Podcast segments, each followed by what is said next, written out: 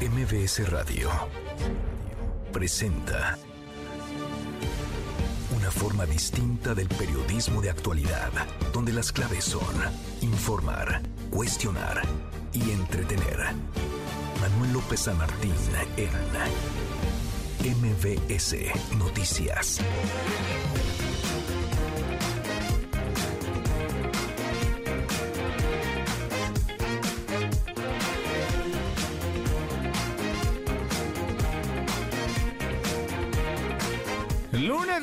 18 de septiembre, la hora en punto movida. Muy movida esta tarde, hay mucha información. Soy Manuel López San Martín, gracias.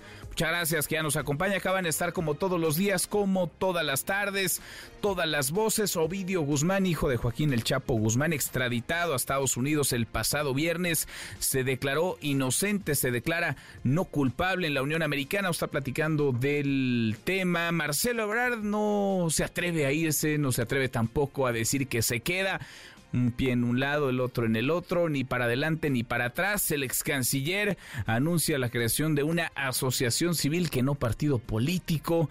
Trata todavía de negociar dentro de Morena. Conversaremos del asunto a propósito de Morena. Hoy se emitió la convocatoria para quienes buscarán ser candidatos a las ocho gubernaturas, además de la jefatura de gobierno que se juega el próximo año. Mucho que poner sobre la mesa tarde. Arrancamos con las voces de las historias. Las voces de hoy. Andrés Manuel López Obrador, presidente de México. En el desfile marcharon contingentes de Rusia. Hicieron un escándalo, pero no es a partir de que estoy yo como presidente, que cuando Felipe Calderón estuvo también en la delegación rusa.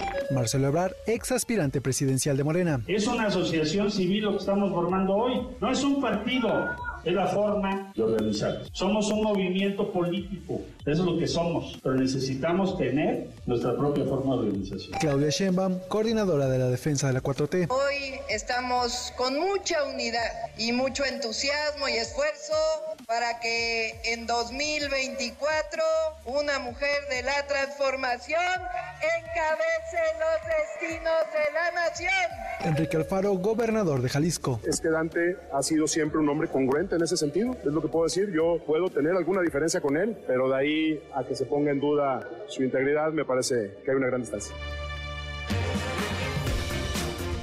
Son las voces de quienes hacen la noticia, los temas que están sobre la mesa y estas las imperdibles de lunes, lunes 18 de septiembre. Vamos, vamos con la información. Ovidio Guzmán López, hijo de Joaquín El Chapo Guzmán, líder del cártel de Sinaloa, se declaró inocente ante un tribunal de Chicago de los cargos por narcotráfico y lavado de dinero en los Estados Unidos. Lo extraditaron el viernes, el viernes por la tarde, el viernes de la semana pasada. Lo acusan de posesión de una sustancia controlada con intención de distribuirla, empresa criminal continua, conspiración para importar, manufacturar y distribuir sustancia controlada, conspiración para lavar dinero y portación de armas irá, ahora irá a juicio. En relación a Ovidio Guzmán y su extradición, esta mañana el presidente López Obrador dijo que a pesar de tener la oportunidad de presentar un amparo, el presunto narcotraficante optó por no utilizar este recurso legal. La voz del presidente esta mañana. Tenemos un convenio de colaboración para extraditar a presuntos delincuentes. En este caso no hubo, según entiendo, ninguna solicitud de amparo y se procedió a llevar a cabo la extradición. También es eh, importante que no se dé motivo a quienes utilizan el tema del narcotráfico con propósitos politiqueros en Estados Unidos. Más de la mañanera luego de las críticas por la participación de un contingente ruso del ejército ruso en el desfile militar del pasado sábado, del sábado 16 de septiembre. Esto dijo el presidente López Obrador. Hicieron un escándalo. Me llamó la atención porque también desfilaron de China y no hubo tanto ¿no? este escándalo. Todo fue Rusia. Se invitó a todos los eh, gobiernos con los que México tiene relaciones. Siempre se hace a partir de que estoy yo como presidente. Siempre se ha hecho. Me dice Martí aquí, me está soplando, que cuando este, Felipe Calderón estuvo también este, una delegación rusa. Bueno, pues el presidente así eh, explica lo que ocurre, porque es que hubo un contingente del ejército ruso, el ejército de Vladimir Putin, en pleno desfile del 16 de septiembre. En fin, Marcelo Ebrard, que no se atreve a irse, tampoco a romper, que sigue en medio, ni para adelante ni para atrás sigue titubeante, sigue titubeando. Anunció hace unos momentos que está conformando una asociación civil, no un partido político. Esto luego de que se venciera el plazo que el propio ex canciller puso para que Morena respondiera a su solicitud de repetir el proceso interno en el partido. Ya le habían contestado, no hubo cambio de señales, no se va a reponer el proceso. Claudia Sheinbaum lo ganó y lo ganó con una distancia de 15 puntos. Esto es lo que anunció Marcelo Ebrard hoy informarles lo que aquí estamos diciendo. Es una asociación civil lo que estamos formando hoy, no es un partido. Aclaro, porque los partidos no se pueden formar ahorita. ¿Por qué formamos una asociación? Somos, es la forma de organizar. Somos un movimiento político, eso es lo que somos, pero necesitamos tener nuestra propia forma de organización. ¿Por qué? Por las razones que les puse. Y porque los pasos que vemos serán el movimiento. Bueno, pues eh, cada semana va escribiendo un nuevo capítulo.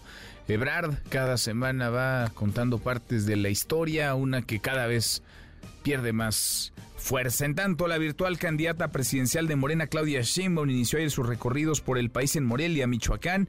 Ante sus simpatizantes aseguró que hay unidad y entusiasmo rumbo a 2024.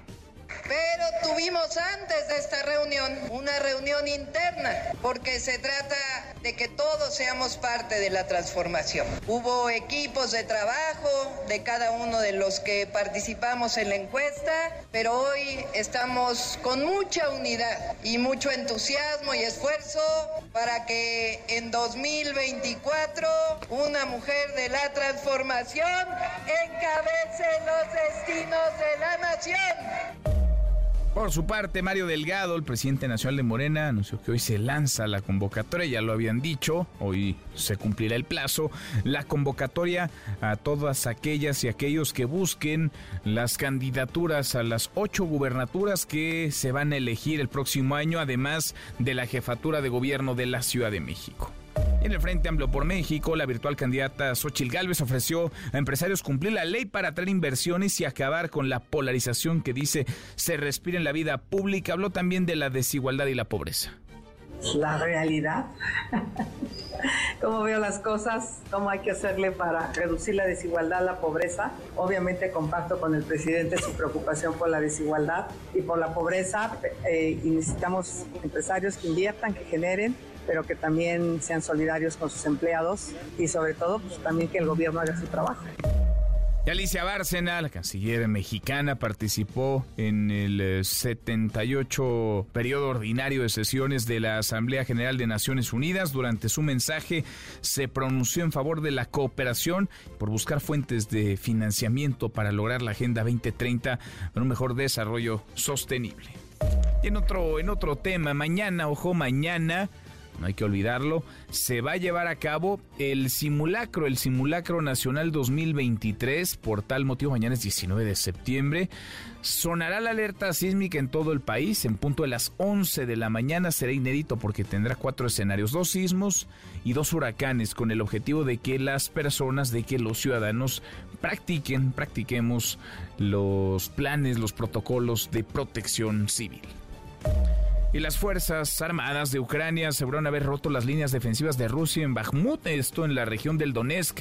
Dicha zona es el deseo de ambos países por su valor estratégico en la guerra. Se encuentra bajo dominio ruso desde mayo pasado. El Kremlin ha desmentido esta versión en las buenas, porque como cada tarde, claro que tendremos buenas noticias, querido Memo Guillermo Guerrero, ¿cómo estás? Mi querido Manuel, ¿cómo estás? ¿Cómo te fue de grito? Bien, muy bien. De pozole, de grito, de, de comida, de antojitos, de todo. ¿A ti qué tal? Todo muy rico. Bien, muy bien, muy bien. ¿Te fuiste a dar una vuelta por varias alcaldías persiguiendo a tus grupos favoritos? Fíjate que me escapé a la playa. Ahora me tocó el grito en ah, Puerto Escondido. sí, estuve allá con, con En, la, en la plaza principal de Puerto Escondido. ¿Y qué tal se pone allá? Bien, bien, bien, con muchísimos antojitos igual, con con un mariachi que estuvo tocando ahí, pero muy bien.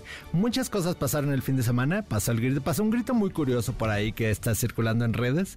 No sé si seguramente lo han visto por ahí. no, un, presidente municipal que, que grita una cosa muy chistosa.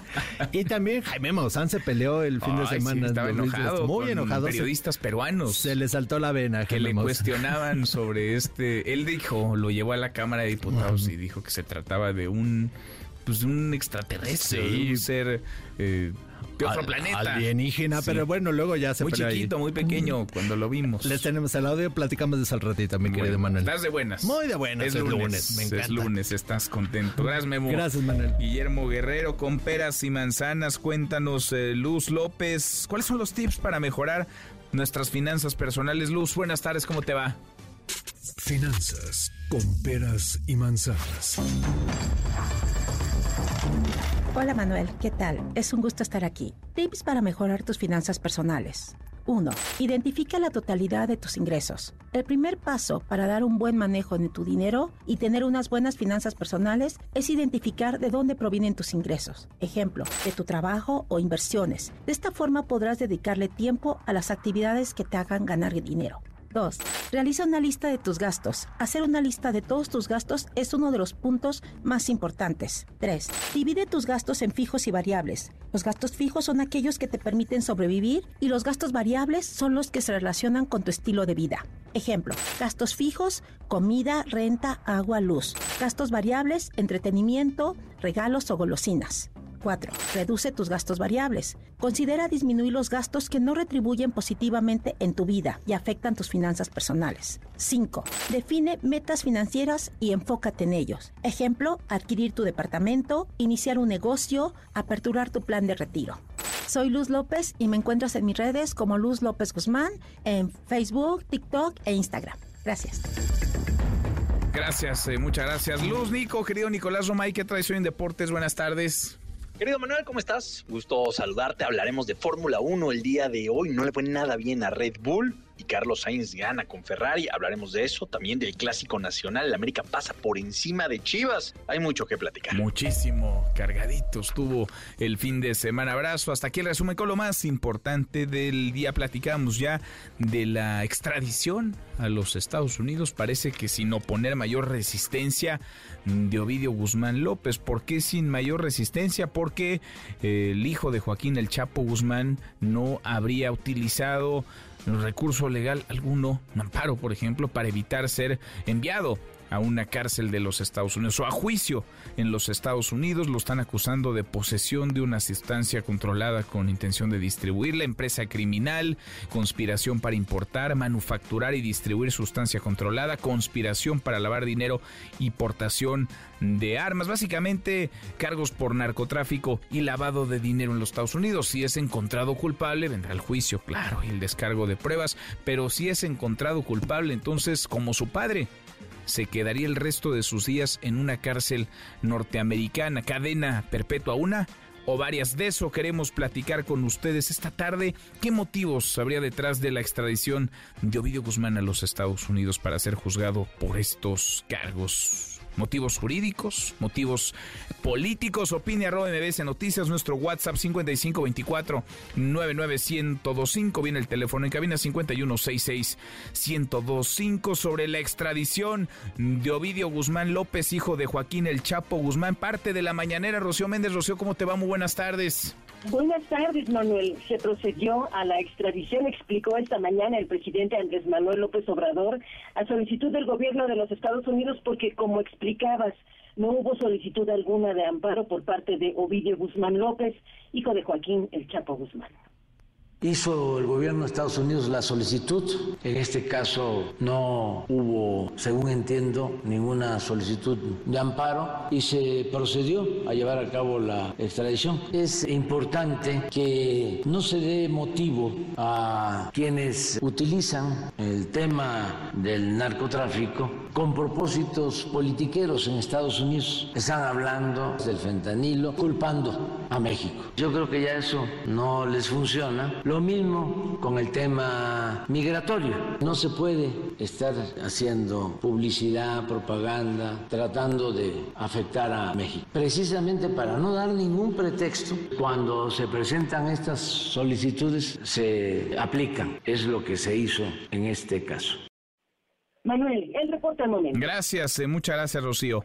Buenas tardes. Muy buenas tardes. No interpuso entonces algún juicio de amparo que evitara su extradición y el viernes por la tarde Ovidio Guzmán López fue trasladado a los Estados Unidos, en donde pasa ahora sus días, sus noches previo al inicio del juicio, juicio que llevará al descargo de pruebas, de elementos. Las acusaciones son muy delicadas. Si es encontrado culpable, le esperan una o varias cadenas perpetuas, como a su padre. Le agradezco estos minutos al periodista Ricardo Ravelo, experto en estos temas, temas de seguridad y narcotráfico. Ricardo, qué gusto saludarte, ¿cómo estás? Igualmente, eh, Manuel, muchas gracias a la orden. Gracias, eh, muchas gracias, Ricardo. Como siempre, eh, ¿qué, decir de esta extradición? Creo que quizá algunos podían tenerla en el radar, pero sorprendió que fuera un viernes, un viernes de quincena, el viernes 15 de septiembre, cuando la atención andaba en otro lado, Ricardo.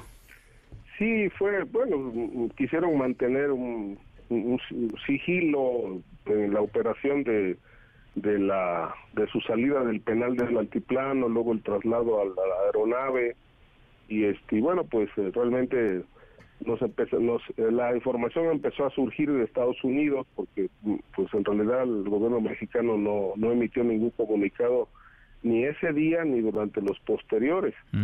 De hecho, hasta hoy el presidente en su mañanera se ocupó del tema, este, pero digamos que el festín, eh, la algarabía que se generó cuando declararon culpable a Genaro García Luna, pues fue totalmente diferente al silencio que se guardó por parte de la administración de López Obrador en el caso de Ovidio Guzmán.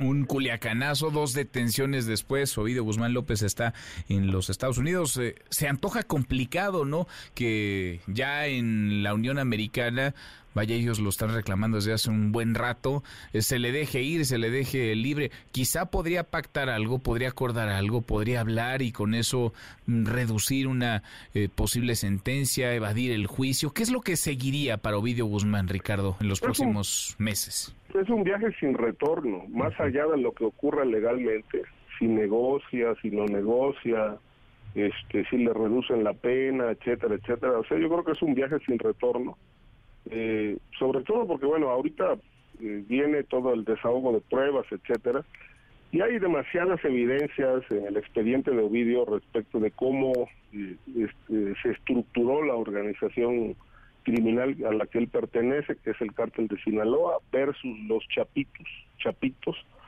que se estaban eh, encargando del, del, del trasiego de fentanil en los Estados Unidos fentanilo que hay que decirlo no se no se produce en México pero sí se procesa porque los precursores provienen de Asia o de Indonesia pero en México se procesa a través de laboratorios clandestinos que ellos manejaban muy bien en Sinaloa y buena parte del, país. Eh, de esto se le acusa de tráfico de lavado este para eh, eh, introducir fentanilo y otras sustancias a Estados Unidos. Yo creo que esto eh, es muy contundente porque además eh, todavía está pendiente o está en curso más bien el desarrollo una investigación que es la, la misma que llevó a Ovidio a prisión en contra de sus hermanos por los mismos delitos, en este caso de José Alfredo y de Archibaldo. Viaje sin retorno, difícil que vuelva Ovidio Guzmán eh, López. ¿Qué, ¿Qué lugar ocupaba él en la cadena criminal dentro del cártel de Sinaloa, dentro de este grupo de los Chapitos, dentro del narcotráfico en México? ¿Qué pieza del ajedrez podría ser, Ricardo? Una pieza importante, una pieza operativa, operativa eh, pues con... Yo creo que ellos explotaron muy bien todo lo que el, padre construyó en redes este, hacia Estados Unidos, hacia otros países y estas mismas eh, rutas, redes, pues ellos las estaban explotando también. Quizá, no lo pongo en tela de duda, ellos construyeron las propias este, para pues mantenerse impunes y además pues eh, con el mismo modus operandi, es decir, comprando protección, comprando autoridades tanto local, es decir, es un secreto a voces que el gobierno de Sinaloa es, una estructura casi una extensión del cártel de Sinaloa porque está a su servicio, lo mismo que las policías, y hacia el resto de las repúblicas, particularmente hacia el norte del país, pues todo lo han comprado a través de corrupción y lo han logrado también a través de violencia, que son las dos armas que usan los grupos criminales para hacerse de territorios y de complicidades. De tal manera que creo que este no todo no todo eh, empieza ni, termina con Ovidio. Es decir, falta el, el capítulo de Alfredo y de Archibaldo. También hay que decirle a la audiencia que la captura de Ovidio no significa que un freno al tráfico de fentanilo, porque hay por lo menos otras dos o tres organizaciones dedicadas a lo mismo que son competencia de los chapitos en, el territorio mexicano. Ellos eran uno de los de los grupos más bollantes que producí, que procesaban fentanilo y lo enviaban a la Unión Americana. Y pero bueno está también el cártel de Jalisco están este, Tijuana nueva generación entre otros. Ahora el haberse declarado no culpable al haberse declarado no culpable ante la corte del distrito norte de Illinois por los eh, cinco cargos de narcotráfico y lavado de dinero que se le imputan ahí porque son otros seis en total once delitos eso quiere decir que habrá que habrá juicio Ricardo eh, sí sin duda habrá juicio pero si es vencido que es lo más probable pues eh, él tiene la otra opción este, de, negociar, ¿no? Negociar, así como lo hizo Emma Coronel y logró en tres años salir en libertad, recuperar su libertad, él puede hacer lo mismo, pero bueno, empieza, el, el asunto empieza, la batalla legal empieza, se declara no culpable, pero pues cuando vengan las evidencias, vengan todo el desahogo de probanzas, etcétera, y no tenga alternativa, pues entonces eh, la opción será negociar con las autoridades de Estados Unidos y de esa manera ver la posibilidad de una reducción de la condena que le correspondería, si es una, dos o tres cadenas perpetuas, no lo sabemos.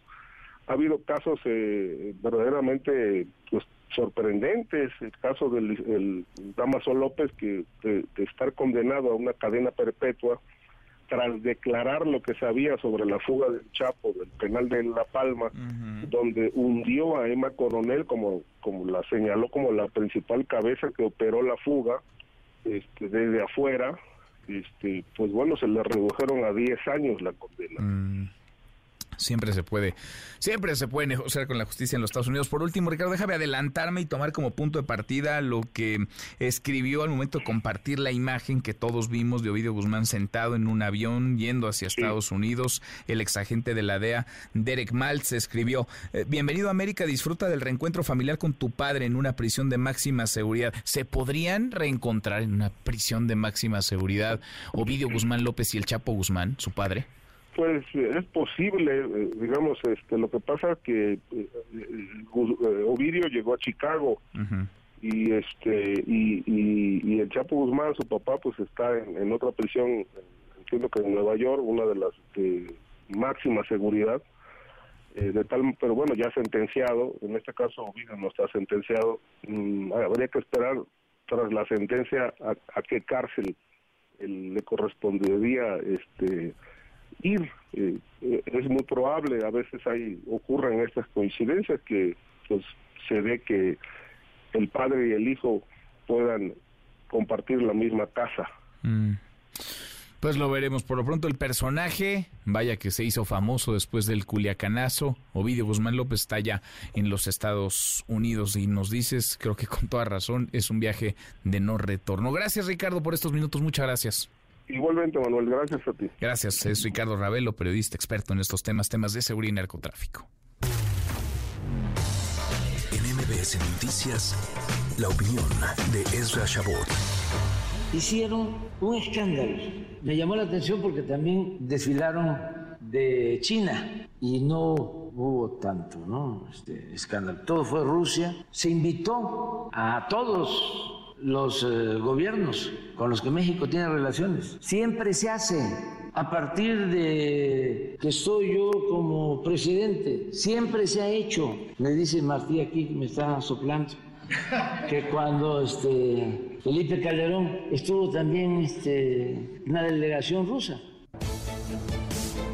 Bueno, lo que decía el presidente esta mañana, le preguntaban sobre la presencia de esta delegación, estos representantes del ejército ruso en el desfile militar del pasado sábado, sábado 16 de septiembre. No es la primera vez, dice el presidente, que viene, no es el primer gobierno que les invita. Esra Chabot, querido Esra, ¿cómo te va? Muy buenas tardes. Hola, ¿qué tal Manuel? Buenas tardes, buenas tardes al auditorio. También se le olvida al presidente de la República que en esas épocas Rusia y Putin no habían invadido ningún país pues no había necesidad de descalificarlo. El problema radica fundamentalmente en que se trata de un gobierno declarado agresor por Naciones Unidas y que está pues ahí sancionado por la comunidad internacional y sin embargo pues ahí está la presencia de los chinos. Bueno, pues no han invadido a nadie pues, hasta ahora.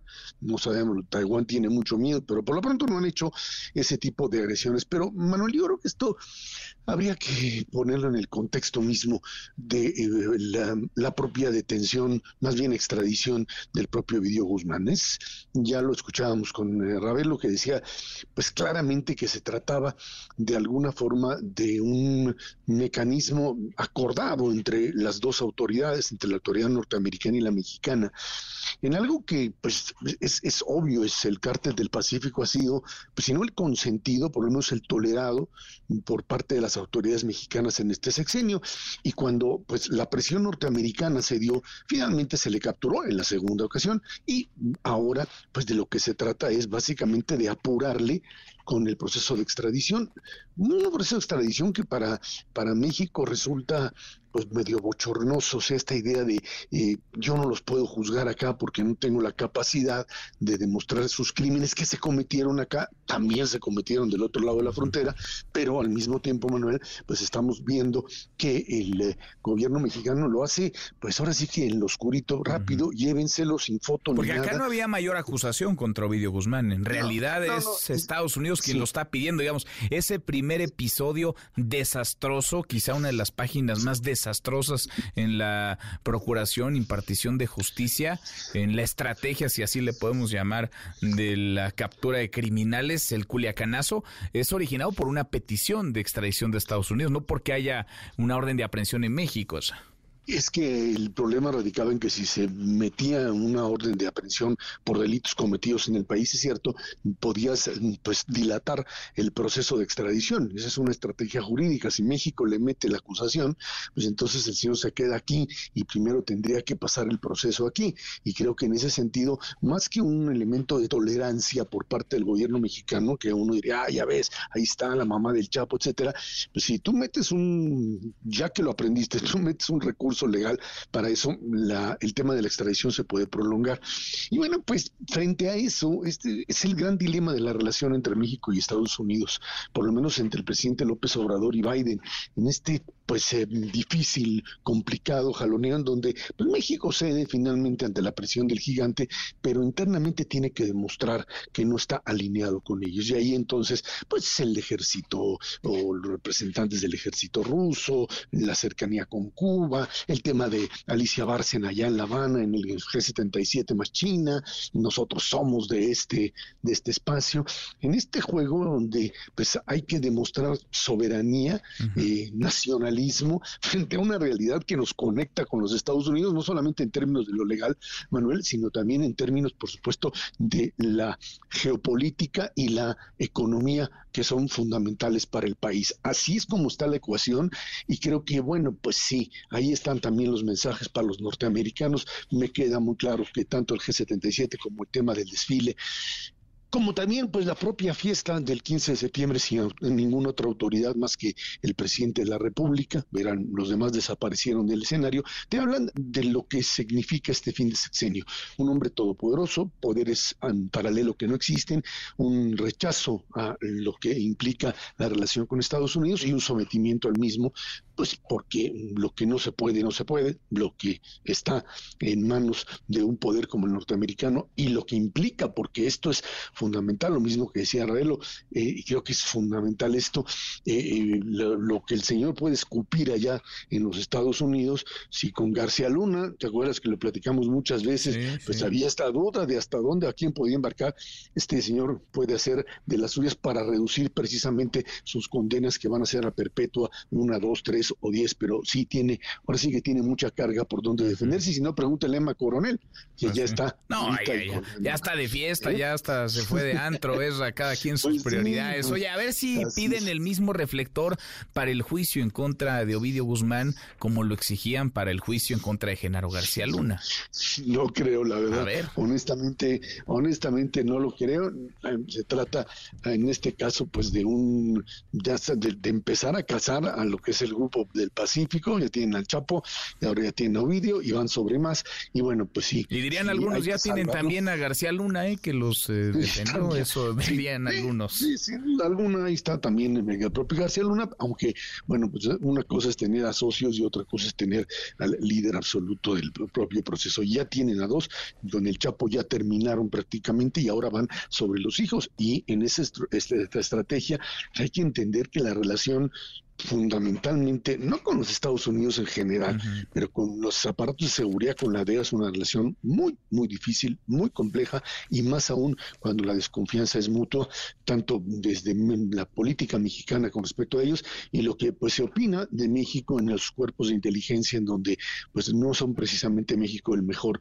de los socios para ello, aunque bueno, también del otro lado, pues ahora sí que no, el, ahora sí que el más chimuelo más que clavos haya para saber lo que hacen en México y lo que han podido realizar a lo largo del tiempo, su intervención, sus errores y sus abusos también de este lado de la frontera. pues interesante el rompecabezas que se está armando. Todo esto no se nos olvide en el marco del proceso electoral en el que ya estamos, en el marco de la próxima elección presidencial. Abrazo grande, gracias Ra. Gracias, Gonzalo, buena semana. Muy buenas tardes. La hora con 31 cruzamos la media. Ya pausa, volvemos, volvemos, hay más.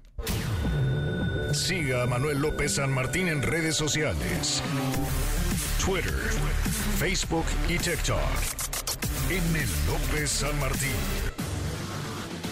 Continúa con la información con Manuel López San Martín en MBS Noticias. MBS Noticias con Manuel López San Martín. Continuamos. Seguimos, cruzamos la media hora con 34. Xochil Galvez, Claudia Sheinbaum andan ya muy activas, son virtuales ambas candidatas a la presidencia. Claudia Sheinbaum comenzó sus giras en Michoacán este pasado fin de semana y Xochil Gálvez anda durmiendo en distintas casas luego de que Morena en la Ciudad de México amenazara con demoler el domicilio que habita, su casa, su vivienda. Xochil Gálvez ha recibido el apoyo de varias personas que en sus giras por el país le invitan a dormir en sus domicilios. Anda en la Ciudad de México. Ahora Oscar Palacios. Oscar, buenas tardes. ¿Qué tal, Manuel? Buenas tardes. Así es, justo la responsable del Frente Amplio por México, Xochil Gálvez, sostuvo un encuentro con integrantes del Consejo Coordinador Empresarial a quienes ofreció cumplir la ley para atraer inversiones a nuestro país. Entrevistada en el marco de esta reunión, la senadora por el PAN destacó que los empresarios manifestaron su inquietud por las trabas que existen para las inversiones, como la falta de energía, de agua e incluso también de mano de obra. Señaló que es fundamental que haya un compromiso del gobierno en materia regulatoria para que se faciliten las cosas, por lo que les ofreció cumplir la ley, así como establecer reglas claras para que se tenga un mayor desarrollo de empresas en México. Escuchemos. Yo lo que ofrezco es cumplir la ley y hacer las cosas que le toca al gobierno hacerlas. En materia de energía, en materia de agua, en materia de impuestos, que haya reglas claras. Y también dejé claro que al gobierno le conviene que haya desarrollo de empresas, porque es socio del 35% de las utilidades. O sea, yo lo veo como, es bueno que las empresas generen porque cobras más. Entonces te conviene un sector empresarial que esté fuerte, que pague impuestos y también te conviene pues, que haya mini pymes. Xochil Gálvez agregó que los empresarios manifestaron también su preocupación por el tema de la seguridad, por lo que se comprometió a impulsar una estrategia precisamente en materia de seguridad inteligente que no esté basada en los abrazos. Vamos a escuchar. Quizá el tema mayor es seguridad, que hay que hacer una estrategia de seguridad que no esté basada en abrazos, sino una estrategia que se haga de manera inteligente, que obviamente se ponga en los zapatos de las víctimas, pero sobre todo que se enfrente con mano firme. La senadora por el PAN agregó que en la reunión se habló también sobre el camino del cambio de reglas en el sector energético y la poca presencia de México en materia de comercio exterior, además de que, bueno, también se presentaron propuestas para buscar que nuestro país crezca. Manuel es el reporte. Buenas tardes. Gracias, eh, muchas gracias, Oscar. Hasta luego. Hasta muy pronto, muy buenas tardes. Lo que dice Xochil Gálvez. Ayer Claudia Sheinbaum le decía, por su parte, la virtual candidata de Morena a la presidencia en 2024, comenzó sus giras en Michoacán. Esto es parte de lo que dijo el mensaje que sigue siendo eh, de unidad, de puertas abiertas, de tratar de mantener la cohesión dentro de la 4T. Pero tuvimos antes de esta reunión una reunión interna, porque se trata de que todos seamos parte de la transformación. Hubo equipos de trabajo de cada uno de los que participamos en la encuesta, pero hoy estamos con mucha unidad y mucho entusiasmo y esfuerzo para que en 2024 una mujer de la transformación encabece los destinos de la nación. Estamos ya en campaña. Olvídese de las precampañas, esas ya terminaron, terminaron con los procesos internos de cada uno de los frentes, del Frente Amplio por México, de la 4T. Estamos ahora ya en campaña y con candidatas, dos mujeres que con toda seguridad, salvo que algo muy extraño sucediera en el camino, van a estar en la boleta. Xochil Gálvez y Claudia Sheinbaum. Oiga, se van a cumplir pues años, se va a cumplir un nuevo aniversario de la trágica noche del 26, madrugada del 27 de septiembre de 2014, la noche negra en la que desaparecieron 43 estudiantes normalistas, que ha sido pretexto año con año para que grupos delictivos, porque esos son, cometan crímenes, cualquier cantidad de actos vandálicos. Ahora jóvenes que se dicen estudiantes normalistas de Ayotzinapa han vandalizado el cuartel militar de Iguala Guerrero, prendieron fuego a una camioneta del transporte público, es decir, la robaron, cometieron un delito y después trataron de cometer otro trataron de incendiar esta camioneta. También la aventaron, la lanzaron contra instalaciones militares con la intención de generar daño. Lo mismo hicieron el viernes de la semana pasada. Y se fueron impunes porque protestan, delinquen, cometen crímenes, delitos y no pasa nada. La autoridad es incapaz de hacer valer la ley. El Estado de Derecho parece para ellos no existe. Rocío Méndez, a propósito de Ayotzinapa, Rocío más de la mañanera, ¿cómo te va? Muy buenas tardes. Buenas tardes, Manuel. Como recordamos, estamos a ocho días de que se cumplan nueve años de la desaparición de estos 43 normalistas rurales en Iguala por fuerzas del Estado. Hoy el presidente Andrés Manuel López Obrador subrayó que entregará a sus familiares las conversaciones, estas grabaciones interceptadas a integrantes de Guerreros Unidos en las primeras 24 horas de que se perdió el rastro de los jóvenes. Ya tenemos toda la información, ya tenemos todas las grabaciones y están en manos de la Fiscalía que está haciendo la investigación sobre la desaparición de los jóvenes de Ayotzinapa. Incluso con fundamento a esas grabaciones se han ordenado detenciones hay órdenes de aprehensión. Yo tengo una reunión con los padres. Vamos a informarle cómo vamos en la investigación. Ya tenemos todo. Se decía que faltaban unas grabaciones. Las solicitamos y nos informaron por escrito que ya no tienen más grabaciones. ¿Estaría dispuesto a que se abrieran? Vamos a ver, porque siempre está lo del debido proceso y hay que solicitar también permiso a los padres. No me gusta que se utilice el debido proceso como debido pretexto para ocultar información. Ni siquiera testar, eh, tachar. Suban todo. Que no quede ninguna sospecha, duda de hecho, el mandatario mexicano Manuel insistió en que es necesario que se hagan públicas estas conversaciones interceptadas.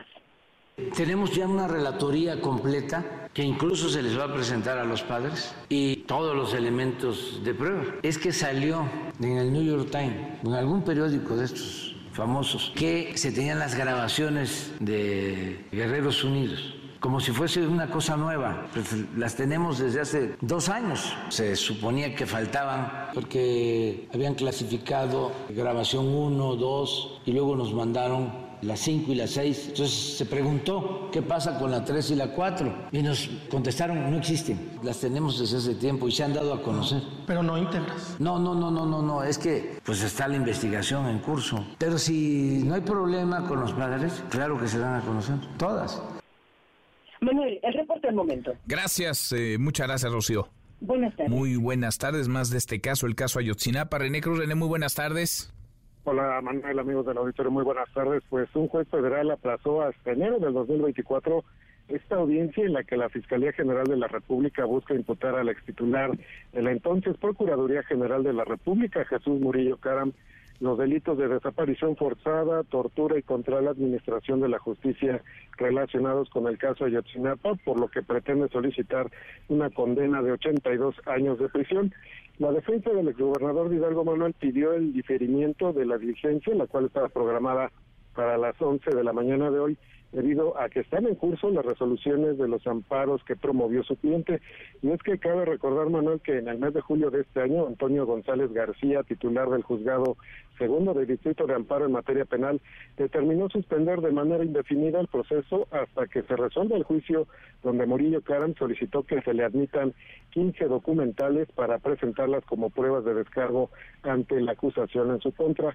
El ex titular de la FG, de la entonces PGR, promovió las demandas de garantías porque Marco Antonio Fuertes Tapia, eh, fue juez de control del Centro de Justicia Penal Federal con sede en el Reclusorio Norte, rechazó su petición de auxiliarlo para tener las averiguaciones previas y carpetas de investigación que se iniciaron en el 2014 por la presunta tortura contra, contra integrantes del grupo criminal Guerreros Unidos responsable de la desaparición de los estudiantes normalistas. Manuel, el reporte que Gracias, eh, muchas gracias René.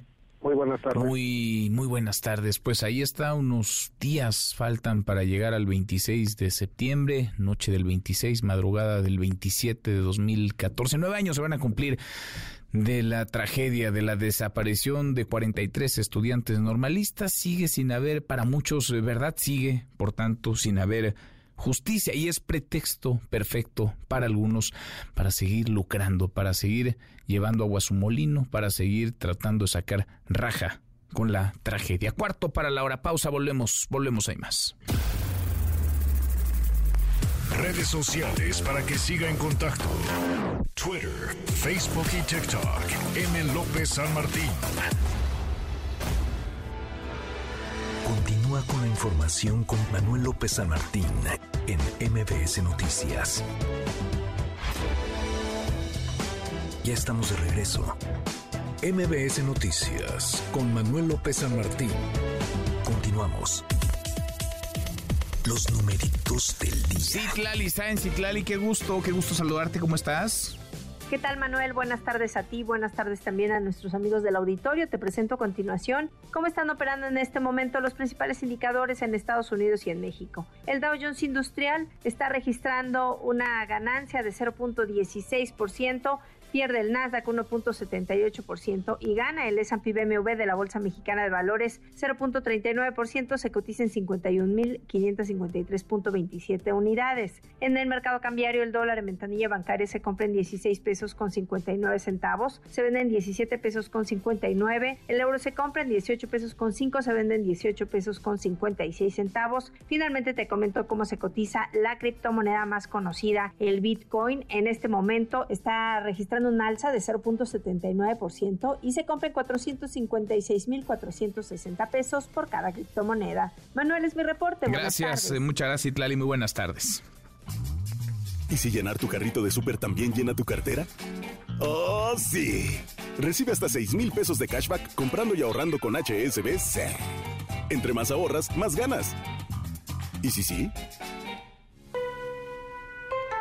Consulta más información en www.hsbc.com.mx diagonal HSBC presenta Economía y finanzas. Con Eduardo Torreblanca. Lalo, qué gusto, qué gusto saludarte, ¿cómo estás? Igualmente, como siempre, me da mucho gusto poder saludarte, Manuel, poder saludar al público que nos escucha.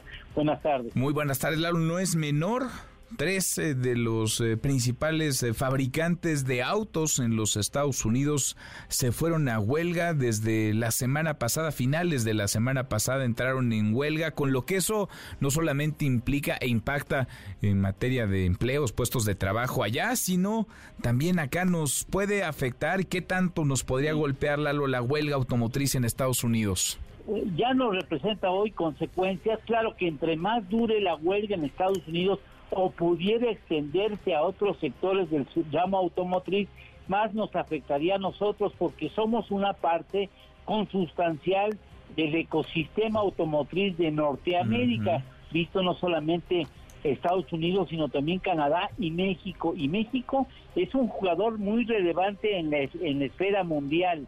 Eh, hemos conformado un clúster automotriz y, y también de autopartes muy relevante a nivel mundial.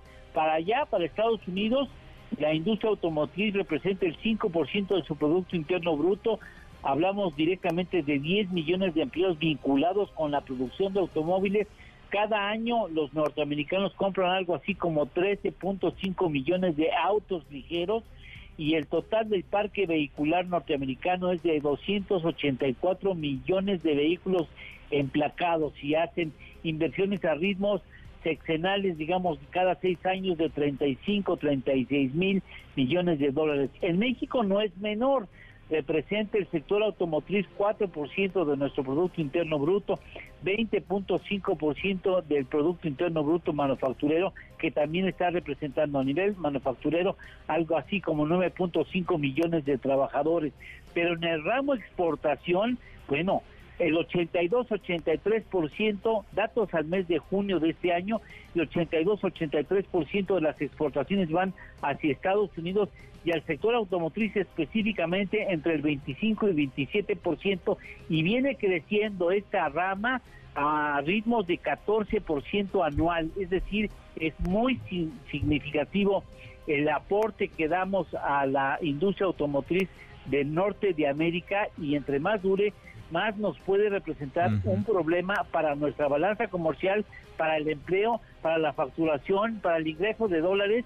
Es lo malo de estar tan asociados, pues tan vinculados unos con los otros, que cuando algo sucede contingente, pues puede generar daños no solamente a nosotros, sino también a los canadienses, por supuesto. Estamos eh, conectadas, eh, una y otra economía, están las cadenas de suministro, Lalo, así que pues no, eh, ni cómo escapar del impacto que esto podría traer. Ojalá se resuelva pronto, porque si no, sí, la afectación va a ser dura allá, ni se diga, y acá, de este lado de la frontera. ¿Tenemos postre? ¿Postre, Lalo? Claro que sí, estaba revisando el precio de las gasolinas, aprovechando este asunto automotriz. Mira, ¿Cuál es el precio más caro de la gasolina hoy a nivel mundial? ¿Dónde lo localizas? Híjole. En Hong Kong. En Hong Kong.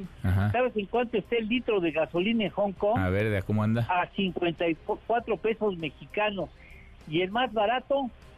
Mm, se me hace que Venezuela, ¿no? Exactamente, en Venezuela. Bueno, no llega ni a 10 centavos de peso mexicano el litro. ¡Qué bárbaro!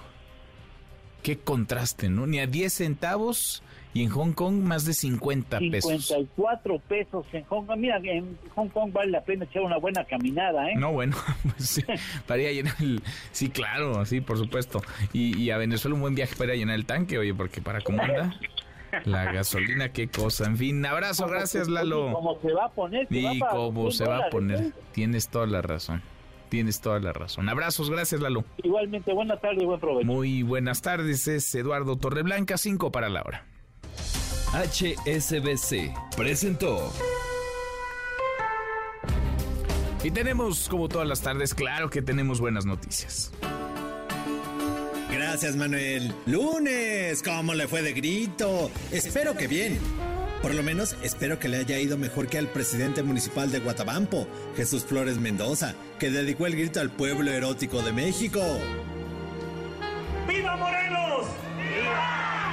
¡Viva el erótico pueblo de México! ¡Ay, qué ricolino!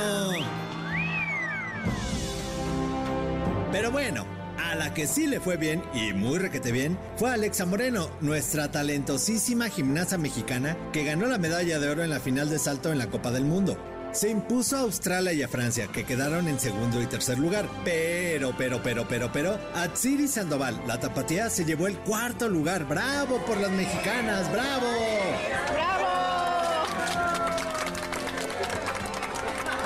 Hemos llegado como conclusión que, que es un fraude.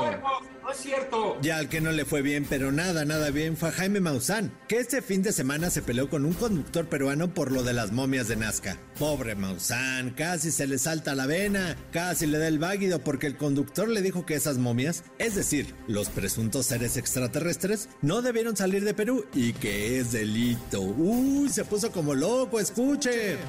Sustraer piezas prehispánicas en este país, Perú, es un delito. Procedan como tengan que proceder. Yo no he cometido ningún delito. ¿Quién las tiene? ¿Eh? Le No pregunto. sé, yo no sé quién las. Mire, yo no sé, esa persona pidió el anonimato, yo no voy a violar eso. Yo soy periodista y está, me reservo la información. Muy bien. Bueno, ya llegaremos a quién las tiene. Gracias, Jaime Maussan, por esta Pero digan la verdad, entrevista. terminen por decir la ya ¿Cuál es la, digan cuál es la, a ver, díganos cuál es, díganos cuál es la verdad. Ya no Explíquenos. digan mentiras. Ay, Maussan. Y le recordamos que mañana es el Mega Simulacro Nacional. Va a ser a las 11 de la mañana, así que póngase pilas y hágalo bien. No corro, no grito, no empujo. Detecte los puntos de reunión. Hágalo bien porque puede salvar vidas. Recuerde, será mañana 19 de septiembre y que tenga usted un feliz lunes. Mi querido Memo, Guillermo Guerrero, ¿cómo estás? Muy bien, mi querido Manuel, ¿cómo te va a ti? Se enojó Jaime Maussan, ahí me va muy bien, pero Jaime Maussan está muy enojado, Memo. Sí, estaba ahí en la entrevista, se, se hizo viral esta entrevista, se ve que está como en su estudio Jaime Maussan y de repente se empieza a poner muy, muy enojado. Sí. Le preguntaba, y con toda la razón le preguntaba el conductor peruano que sacar piezas prehispánicas era delito en Perú, entonces que quién le dio esas, esas piezas y ya ahí fue cuando se puso... se Ahí es puso donde ya dijo, me reservo la información. Ahí averigüen ustedes. Sí, fueron como unos cinco minutos, unos cinco minutos de, de Jaime Maussan De gritos, enojado, de enojo. Pues sí, pues sí, con justa razón le preguntaba el conductor, pues ¿de dónde salieron? pues ya no quiso decir. Ya no- qué relajo, ¿verdad? Se Qué relajo. Con, con esto. La semana pasada hablábamos de esta, pues este, esta serie de reuniones, de, conversato- de conversaciones, de pláticas en el Congreso. Estuvo Jaime Maussan en el Congreso mexicano. Había varios legisladores, especialistas hablando de fenómeno ovni, de extraterrestres en nuestro planeta. Y mira, mira, ¿a dónde llegó esto? Por supuesto, ya todos ahí en internet dicen que es una cortina de humo, que no, que por lo de Ovidio, que no, que por, que por el sismo, que no, que, sí, Que ya. por el grito que por del el grito alcalde. del alcalde, que, que a mí me parece muy bien que haya gritado y haya reconocido al pueblo erótico de México, porque hay gente que nos reconocemos como el, gente erótica. el erótico pueblo de México. Hay gente erótica como yo, mi querido Manuel. ¿Así te reconoces? Sí, me reconozco. Cada quien. Cada quien. Tenemos boletos, mi querido Manuel. A ver, y tenemos unos boletos quién. muy especiales, fíjate, Ajá. porque tenemos para el Cirque du Soleil que regresa a la Ah, Ciudad de bien. México con ¿Cuándo el regresa? espectáculo Corteo. Eh, a partir del 4 de octubre. Ya mero. Ya mero, ya, mero. Vamos a ir. Por supuesto, Vamos por ir. ¿Cómo supuesto. no vamos hasta a adelante. Hasta adelante. Hasta sí. adelante, a ver si me pasan. A ver si me pasan con Pues no, no, no. Así no es la dinámica del Ah, Cirque ¿no? du Soleil, pero bueno. para Tú levanta la mano. Sí. para el Cirque du Soleil, para sobredosis de soda, para Mentidrax, para el mago y para el multiverso, por supuesto que ya está a la vuelta de la Ya esquina, también pida boletos. Hay un montón entonces. Hay un montón. Eh, escriba a premios arroba mbs.com y cuéntenos qué cenó, qué cenó el viernes ¿Qué cen- pasado. Ah, el viernes. El viernes pasado, ¿qué cenó? De, de fiestas patrias. ¿Tú qué cenaste? Eh, yo iba por unos taquitos, un tamal oaxaqueño fue lo que me eché. ¿Sí? ¿Valió la pena? Valió la pena. Valió la Ahí en Oaxaca. Muy bien. Bueno, por si te lo preguntabas, yo cené también taquitos. Ah, ¿Y qué ¿Qué, rico. qué interés tienes en, Mi querido Manuel, me hubieras invitado. Gracias, Memo. Gracias, Manuel. Guillermo Guerrero, Loren, punto, pausa, volvemos, volvemos ahí más. Siga a Manuel López San Martín en redes sociales. Twitter, Facebook y TikTok. M. López San Martín. Continúa con la información con Manuel López San Martín en MBS Noticias. Ya estamos de regreso. MBS Noticias con Manuel López San Martín. Continuamos. La hora con cinco, lunes, lunes 18 de septiembre. Revisamos las redes, cómo se mueven las cosas en Twitter. Caemos en las redes. Eh, sigue siendo tendencia el nombre de Ovidio Guzmán López, el hijo de Joaquín El Chapo Guzmán, que fue extraditado el viernes por la tarde, el viernes de la semana pasada, viernes 15 de septiembre, a los Estados Unidos. Eh, un culiacanazo y dos eh, detenciones después. Está acusado de posesión de una sustancia controlada con intención de distribuirla, empresa criminal, conspiración para importar, manufacturar y distribuir sustancia controlada, conspiración para lavar dinero, importación de armas básicamente acusado por cargos de narcotráfico y lavado de dinero. Él se ha declarado no culpable, va a ir a juicio. Le preguntaron esta mañana al presidente López Obrador sobre esta extradición, parte de lo que dijo en su mañanera. Tenemos un convenio de colaboración para extraditar a presuntos delincuentes. En este caso no hubo, según entiendo, ninguna solicitud de amparo y se procedió a llevar a cabo la extradición. También es eh, importante que no se dé motivo a quienes utilizan el tema del narcotráfico con propósitos politiqueros en Estados Unidos. Bueno, el presidente afirmando que no, que no hubo un recurso legal, jurídico, un amparo interpuesto por Ovidio Guzmán para evitar su extradición. Ovidio Guzmán que pues ya pasa sus días y sus noches en los Estados Unidos. Juan Alberto Vázquez. Juan Alberto, gusto en saludarte. ¿Cómo estás? Muy bien, todo eh, pues marchando, marchado con corrección, mi querido Manuel. Ya empieza este largo proceso que llevará al final de una ruta, Manuel, que pueden ser dos cosas. Ya la dijiste tú una, puede ser un juicio, un nuevo juicio contra un mexicano en los Estados Unidos por narcotráfico, o la declaratoria de culpabilidad, que tal parece que vamos sobre esta segunda ruta, Manuel, es muy difícil que escoja esta larga ruta de un juicio en donde no tiene mucho que ganar eh, Ovidio Guzmán López, recién extraditado, ya lo decías, ya duerme ahí en el Centro de Corrección Metropolitana de Chicago y ya viste de naranja este uniforme que usan los reos en muchas cárceles de los Estados Unidos a partir del sábado. Su primera audiencia el día de hoy, la segunda seguramente será por ahí por mediados de noviembre, aún no se da la fecha exacta de cuándo será esta segunda audiencia ya con la juez que le toca. Y estos cargos, Manuel, eh, ya los leíste tú, estas sustancias controladas, estamos hablando cocaína, metanfetamina, heroína y marihuana. No se menciona en esta acusación de Illinois, el fentanilo.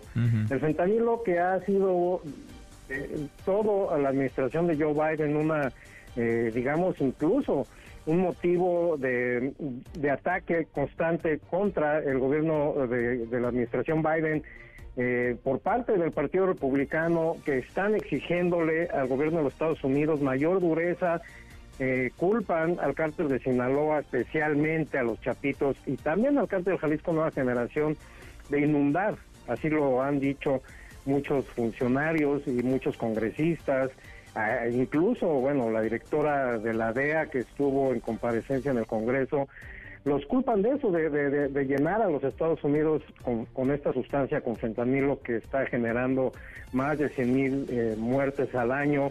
Entonces eh, hay un cuidado especial que se le va a tener a Ovidio y súmale a esto, Manuel, bueno, pues un año que se viene el siguiente, un año electoral, eh, muy complicada la tiene, así es que no creemos que él vaya, vaya a elegir la ruta del juicio eh, muy complicado. Y por otro lado también está el dilema en que si se declara culpable, pues seguramente el Departamento de Justicia, la DEA, van a querer sacar la información sobre sus hermanos, que tienen una gran eh, acusación con cargos de distribuir fentanilo en Nueva York. Fíjate qué curioso, pensábamos todo el mundo acá que nos lo iban a traer a Nueva York a Ovidio y obviamente eh, eh, eventualmente se llegan a atrapar a los hermanos, pues porque ahí está esta gran investigación que se hizo, un dictamen impresionante, el que nos dieron a conocer en abril, con detalles de cuándo empezaron a traficar, cuándo empezaron a fabricar el fentanilo, cómo lo distribuyen, cómo lavan el dinero, más de 20 acusados en esa, digamos, en ese dictamen eh, en el cual, por cierto, no aparece Ovidio. Ovidio tiene uno para él eh, en exclusiva, también en Nueva York, también por cargos con fentanilo, pero decidió el Departamento de Justicia traerlo a Illinois, en donde hay una eh, es una acusación, el mismo número de acusación, la 09383, en la cual ya pasó Vicente Zambada Niebla Vicentillo, ya pasaron los hermanos Pedro y Margarito Flores, socios del Chapo Guzmán allá en Chicago, eh, ya hay cerca de 30 indiciados, procesados, muchos de ellos sentenciados en esa misma acusación y por eso son estos cargos que tú ya acabas de decir y que yo te acabo de reafirmar, en los cuales, bueno, incluso eh, se les acusa de traficar marihuana, una sustancia que acá en Estados Unidos cada vez se vende en más esquinas eh, de manera legal. Así es que, bueno, vamos a ver cómo sigue este proceso que en realidad luce muy complicado para Virio por todo este ambiente muy negativo. Oye, por lo mismo llama la atención, Juan Alberto, llama la atención por lo, por lo mismo que no haya interpuesto algún recurso, un amparo para no ir a extradición, eh, en extradición a los, a los Estados Unidos. El Culiacanazo en buena medida se origina por una petición del gobierno de los Estados Unidos de que se le detenga a este hijo de Joaquín el Chapo Guzmán. Ya está ya, un Culiacanazo y 12 detenciones después, ya está en una cárcel de los Estados Unidos esperando, todo apunta así, un juicio y ese será de pronóstico reservado por todos los elementos que ya bien apuntas, entre otros porque el calendario electoral está avanzando en nuestro país. Gracias, muchas gracias Juan Alberto. Buenas tardes, Manuel. Muy, buenas tardes. Y la canciller Alicia Bárcena participa en la Asamblea General de Naciones Unidas en representación del presidente, del presidente López Obrador. Hatsiri, ¿cómo te va, Hatsiri Magallanes? Buenas tardes. Así es, ¿qué tal, Manuel? Muy buena tarde. Este lunes, justamente, durante su mensaje, Alicia Bárcena, en la inauguración de la Cumbre de los Objetivos de Desarrollo Sostenible, que se lleva a cabo justo en este marco de la Asamblea General de la ONU, allá en Nueva York, que pues Bárcena Ibarra reiteró el compromiso del grupo MICTA, que conforman pues países como México, Indonesia, Corea del Sur, Turquía y Australia, para una mayor cooperación internacional y movilizar todas las fuentes de financiación para lograr la Agenda 2030. Vamos a escuchar algo de lo que ha dicho. El grupo reafirma su apoyo a una mayor cooperación internacional para lograr los ODS, incluso colaborando para movilizar todas las fuentes de financiación para el desarrollo y para colmar brechas de capacidad a fin de lograr la Agenda 2030. MICTA subraya la necesidad de una financiación asequible, adecuada y accesible de todo tipo de fuentes, sobre todo aprovechando el potencial de la innovación, eh, de la financiación innovadora, sobre todo el sector privado, la financiación combinada y los bonos vinculados ODS. En ese contexto, destacó que México tiene un índice de cumplimiento del 69.7% de acuerdo con el reporte de Naciones Unidas del 2023.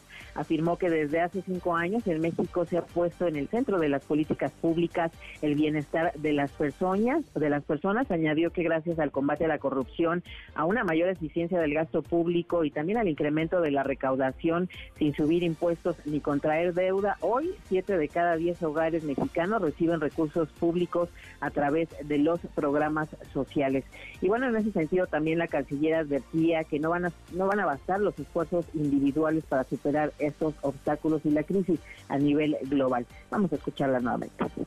No bastarán los esfuerzos individuales para superar los obstáculos de las crisis actuales. Solamente acciones coordinadas pueden convertirse en soluciones constructivas y efectivas. Gracias a su membresía interregional y, eh, em, su potencial en ámbitos eh, de crecimiento económico, la MICTA está bien colocada para ser una entidad que tienda puentes y cree sinergias que impulsen eh, las economías circulares y la contribución de la gente. El logro de la igualdad de género y el empoderamiento de la mujer es una de nuestras prioridades básicas. Pues así, Manuel, parte de la participación de Alicia en el día de hoy allá en Nueva York. Bueno, gracias, eh, muchas gracias, eh, Hatsiri. Buenas tardes. Muy buenas tardes y están haciendo de las suyas como ya es costumbre. Suelen cometer cualquier cantidad de delitos, de crímenes y se van impunes. Eh, presuntos normalistas de Ayotzinapa están ahora atacando con lo que tienen a la mano, con piedras, con petardos, con vehículos que robaron. Incluso las instalaciones del 27 Batallón de Infantería en Iguala, Iguala Guerrero, Fernando Polanco, todo esto unos días de un aniversario más de la desaparición de los 43 estudiantes de Ayotzinapa. Fernando, buenas tardes, ¿cómo estás? Manuel, muy buenas tardes, con el gusto de saludarte a ti y a toda la auditoría. Así es, eh, comentar de que estudiantes de la normal rural de Ayotzinapa y de otras normales públicas del país protestaron después del mediodía de este lunes en la sede del 27 Batallón de Infantería de la Secretaría de la Defensa Nacional en Iguala. Comentarte que en esta jornada de protesta y en la entrada a la base militar incendiaron una unidad del servicio público urbano de esta ciudad ubicada en la región norte, el cual retuvieron momentos antes de arribar a la base militar. Durante la protesta efectuada en el concepto del noveno aniversario del ataque armado del 26 y 27 de septiembre del 2014, también participaron padres de los 43 normalistas desaparecidos.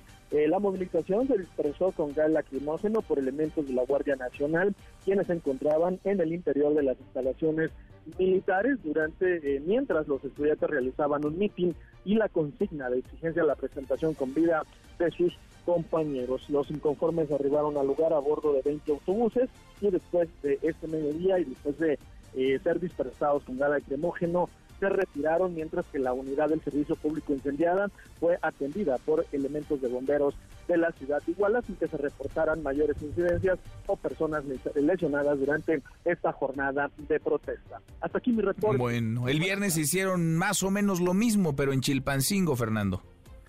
Efectivamente, eh, como se recordará también, eh, la misma protesta se replicó en, las instalaciones de la 35 zona militar en Chilpancingo y se prevé que durante los próximos días y semanas, a medida que se acerque la fecha conmemorativa del 26 y 27, se repliquen, incluso se intensifiquen estas eh, acciones de protesta. Bueno, pues el pretexto es la desaparición de los 43 jóvenes de Ayotzinapa, pero en el camino van cometiendo un rosario de crímenes, de delitos. Gracias, muchas gracias, Fernando muy buenas tardes. Muy buenas tardes. Y las autoridades pintadas y la ley como si no existiera, hacen y deshacen a placer, roban vehículos, les prenden fuego, lanzan petardos, vandalizan instalaciones y no pasa absolutamente nada. Y primero fue el Estado de México, ahora Michoacán. Transportistas de carga se unen en contra de los robos y extorsiones. Están cansados, están hartos de que los atraquen, de que les roben sus mercancías, de que les extorsionen y ahí tampoco pasa nada. Ahí también la autoridad está pintada. Desde esta madrugada están bloqueando accesos a la ciudad de Uruapan, en Michoacán. Marco Antonio Duarte, Marco Antonio, buenas tardes, ¿cómo estás? Hola, ¿qué tal? Te saludo con mucho gusto, al igual que a nuestro auditorio te informo que un centenar de transportistas de carga bloquearon este lunes cinco accesos al municipio michoacano de Uruapan, esto para exigir un alto a presuntas extorsiones de víctimas por diversas corporaciones de seguridad. Los inconformes se apostaron con camiones desde las 6 de la mañana en el Boulevard Industrial, cerca de su conexión con la autopista Morelia Lázaro Cárdenas, así como en las carreteras que unen Uruapan con los municipios de Pátzcuaro, Paracho, San Juan Nuevo y Gabriel Zamora. Los transportistas colocaron lonas en sus camiones en los que denuncian abusos de autoridad y extorsiones, presuntamente por agentes de la Policía Municipal, la Guardia Civil, que es la Policía Estatal, y de la Guardia Nacional. Cabe mencionar que Uruapan es la segunda ciudad en importancia económica en Michoacán, solo detrás de la capital Morelia, esto al ser uno de los municipios con mayor producción de aguacate. Finalmente te informo que fue el pasado 2 de agosto cuando cientos de tortillerías de Uruapan paralizaron sus actividades por presuntas amenazas y extorsiones por parte de los Viagras, trato armado de la organización criminal Cárteles Unidos. Este bloqueo que se registra el día de hoy, Manuel, de acuerdo a fuentes de la Secretaría de Seguridad Pública del Estado, ha sido desactivado hace unos momentos, aunque los transportistas han amagado con nuevamente retomar los bloqueos ahí en Uruapan. Manuel, este es mi reporte. Gracias, eh, muchas gracias, Marco Antonio. Seguiremos al pendiente. Muy buenas tardes. Buenas tardes y así se repiten casos a lo largo y ancho del país. Transportistas que están hartos de que les roben, hartos de las extorsiones y hartos de la indiferencia de las autoridades omisas que hacen como que hacen o a veces ni eso, a veces no hacen nada. Y a sus anchas opera el crimen organizado y desorganizado. Este lunes, este lunes llevó a cabo la primera audiencia del presunto feminicida de la joven de 18 años, Ana María Serrano Céspedes. Juan Gabriel González. Juan Gabriel, buenas tardes, ¿cómo estás? ¿Qué tal, Manuel Auditorio? Muy buenas tardes. Efectivamente, desde las 10 de la mañana de este lunes se celebra la primera audiencia de imputación en contra de Alan N., detenido este fin de semana y acusado por el feminicidio de Ana María Serrano Céspedes, de 18 años de edad, ocurrido el pasado 12 de septiembre en el municipio de Atizapán de Zaragoza. Ana María era hija de la presidenta del Comité de Comunicación Interna de la Confederación Patronal de la República Mexicana, mejor conocida como la Coparmex, la señora Jimena Céspedes, y sobrina del exministro de Hacienda de Colombia, José Manuel Restrepo. La muerte de esta joven que anhelaba ser cardióloga ha causado conmoción entre la opinión pública. Al momento de su muerte se encontraba sola en México ya que su familia había ido a visitar a una de sus hermanas radicada en Europa.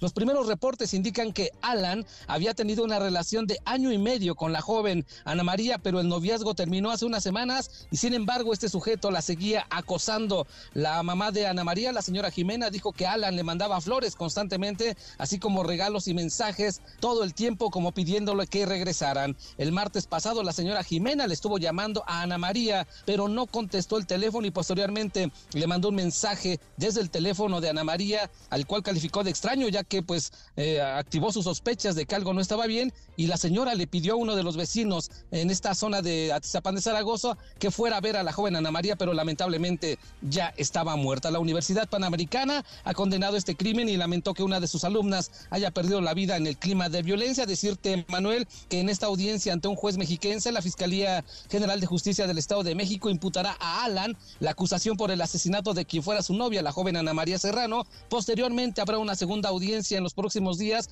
ahora ya de vinculación a proceso para determinar el tiempo que durarán las investigaciones antes de que el juez emita una sentencia. Alan se encuentra recluido en el penal de Barrientos en Tlalnepantla, donde pues todavía continúa esta primera audiencia de imputación y estaremos pendientes de lo que suceda. Pendientes del caso. Gracias, Juan Gabriel.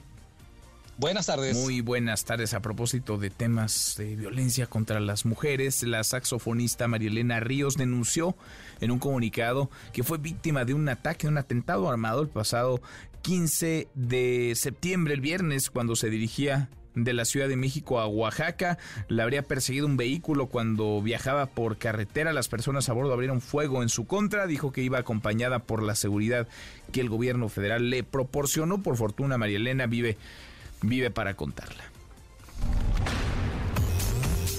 Deportes con Nicolás Romay en MBS Noticias. Querido Nico, qué gusto, qué gusto saludarte, ¿cómo estás? Muy bien, Manuel, feliz de saludarte como siempre. Buenas tardes para ti, para toda la gente que está con nosotros. Tenemos mucho, mucho que platicar, Manuel. Fue un fin de semana atractivo, deportivamente hablando. Fin de semana de Eh, goliza, Nico. Fin de semana de goliza. Tenemos que arrancar desde el viernes. El viernes Mazatlán y Cruz Azul empataron 2 a 2. Cruz Azul rescata el empate, ¿eh? rescata el empate. Tijuana le gana 2 por 1 a Toluca. Tijuana después de haberle ganado en la mesa a Puebla, porque pues, así fue, ¿no? Le ganó eh, por un error administrativo de Puebla pues Tijuana parece que, va a resurgir. El sábado, Necaxa y Juárez empataron 1-1, Rayados 3 por 1 le ganó a León y el América golea a Chivas 4 por 0. Se lleva el clásico nacional, pasa por encima de Guadalajara, una aplanadora, Manuel. Una aplanadora, tal cual, sí contundente, aprovechando los descuidos de, de, Guadalajara, que hoy tuvo que salir Fernando Hierro a dar la, la, cara y explicar qué fue lo que, lo que pasó. Evidentemente les llama mucho la, la, atención que América les gane así. Recordar que el torneo pasado, en pase de regular, también América le ganó a Chivas. Uh -huh. Sin embargo, ya en semifinales, Chivas derrotó al América y se metió a la final, que después la perdería con, con Tigres, pero Chivas se metió a la, a la final, ¿no? Entonces, eh, dijo, entiendo que es un clásico que duele mucho, pero pues lo importante en el torneo mexicano va a ser el pelear por el título. ¿no? Pues sí, oye, pero que te ganen 4-0 y no, no te bueno. des ni por enterado, qué cosa, sí. Nico. Sí, sí, sí. No, pudo haber sido 5-0, nada sí. más que eh, quitaron un penal que había sido mal señalado, pero quitaron un, un penal. Eh, y el día de ayer, tuvimos más partidos el día de, de ayer, Manuel. Pumas vaya voltereta, termina ganándole 3 por 2 a Atlético San Luis, Querétaro y Puebla empatan 1 por 1 y el Atlas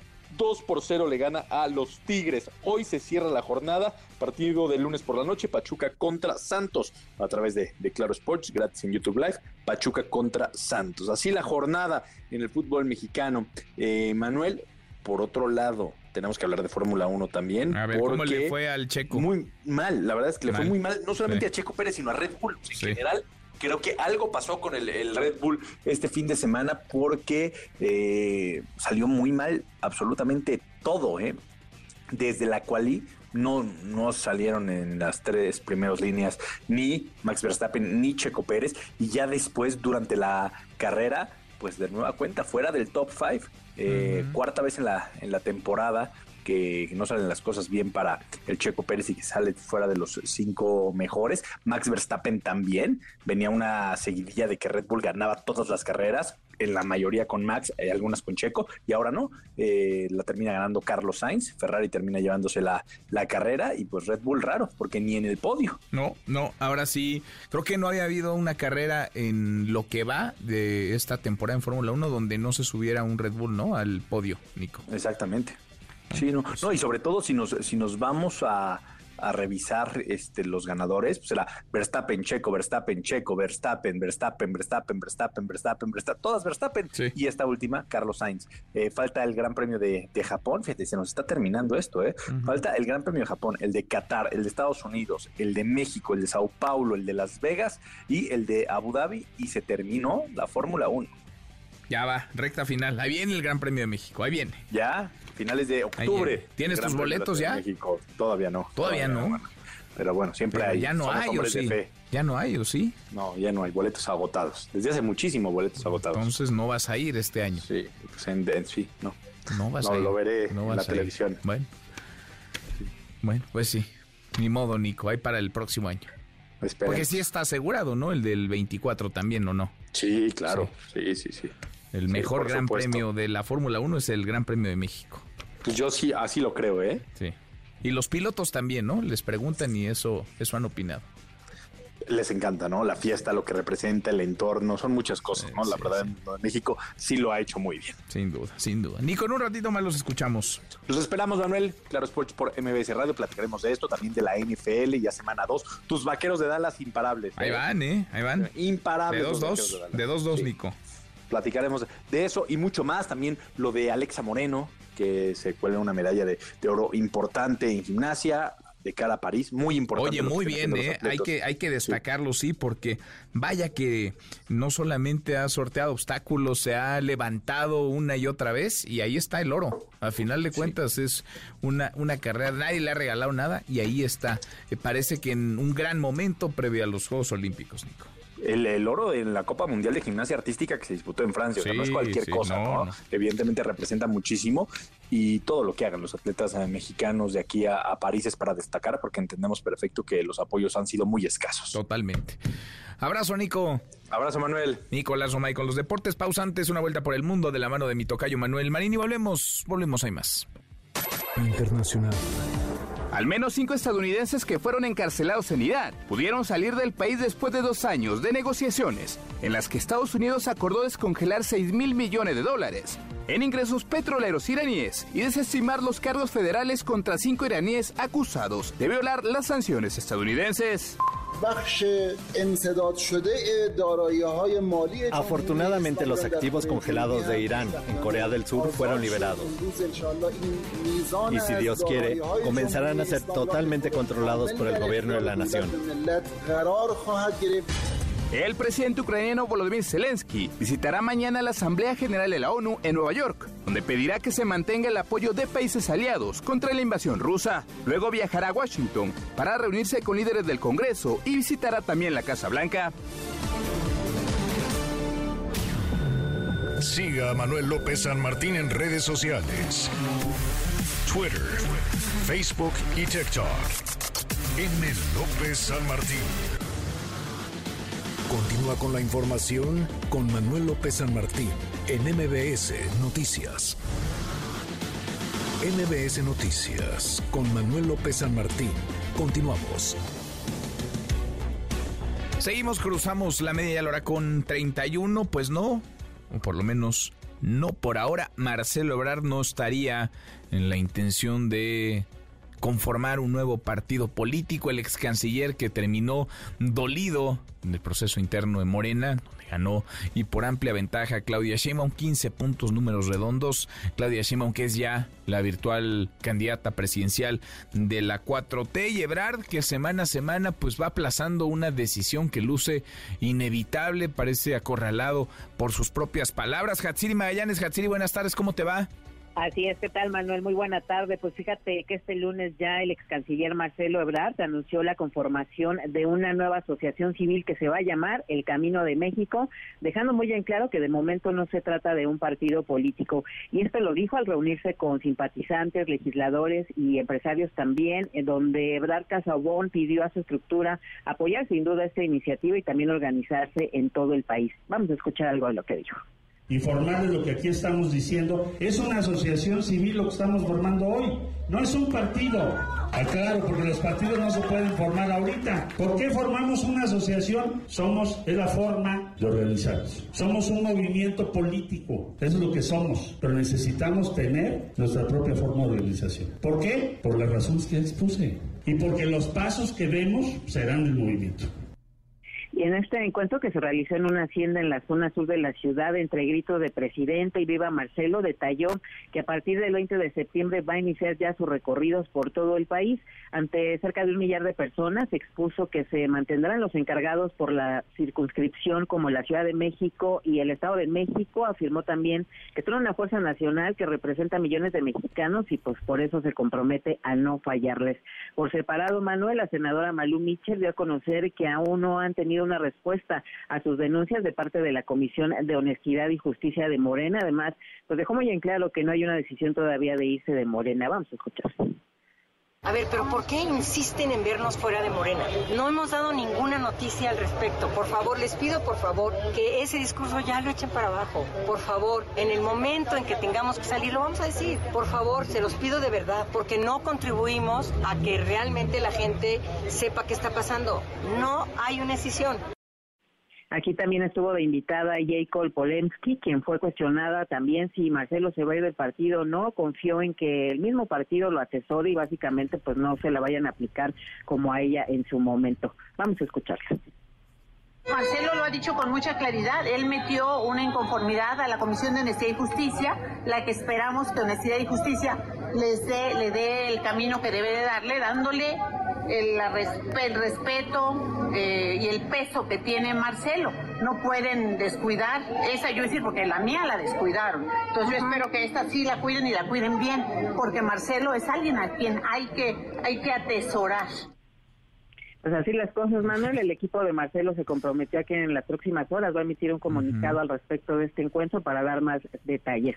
El reporte. Oye, Hatsiri se enoja, ¿verdad? Malú Michel, la senadora, se enoja que le pregunten, pues lo que es obvio, hay que preguntarle si se van o se quedan ni Morena. Es que ha titubeado demasiado Marcelo Ebrard en las últimas semanas, no ha terminado de tomar una decisión. Dicen que están esperando la respuesta de Morena, pero pues yo no sé si no escucharon a Alfonso Durazo o a Mario Delgado decir que el proceso ya se acabó, que ya concluyó y que además ha sido pulcro, transparente, democrático. Es como si no vieran la realidad que está frente a ellos. Sí, sí, se enoja. No es la primera vez que responde de esta manera, pero tampoco dice que no, dice que lo están analizando, que todavía no hay una decisión, entonces pues ahí deja una puerta abierta, ¿no? Para que se le siga cuestionando, pero pues bueno, así así la reacción de la senadora. Bueno, pues no, anda del mejor humor. Gracias, Gatsiri, muchas gracias. Buenas tardes. Muy buenas tardes. Por cierto, hoy este lunes, lunes 18 de marzo, así lo habían adelantado, de marzo, eh, perdón, lunes 18 de septiembre lo había adelantado ya la dirigencia nacional de Morena, se emite la convocatoria para definir eh, la ruta, el método que tomarán eh, las directrices para elegir a sus candidatos, candidatas a las gubernaturas. Son ocho gubernaturas más la jefatura de gobierno de la Ciudad de México en Morena. Habló del tema el jefe de gobierno Martí Batres. No quisiera yo entrar en una calificación de cada quien, porque eso le corresponde hacerlo a la ciudadanía que va a ser consultada. Yo lo único que puedo decir es que son importantes las definiciones políticas para la transformación. El proyecto de la cuarta transformación es un proyecto de transformaciones profundas con hondo sentido social y libertario.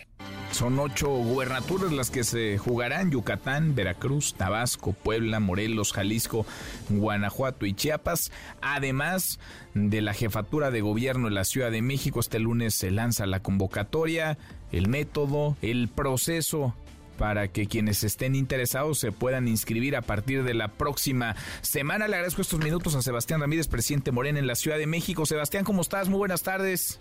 Hola Manuel, muy bien, un saludo a todo tu auditorio. Gracias por eh, platicar con nosotros. Déjame empezar primero por este evento que tuvieron ayer, el Consejo Nacional de Morena, perdón, el Consejo Estatal de Morena en la Ciudad de, México. Eh, ¿Para qué fue y de qué fue este, este consejo ayer, Sebastián?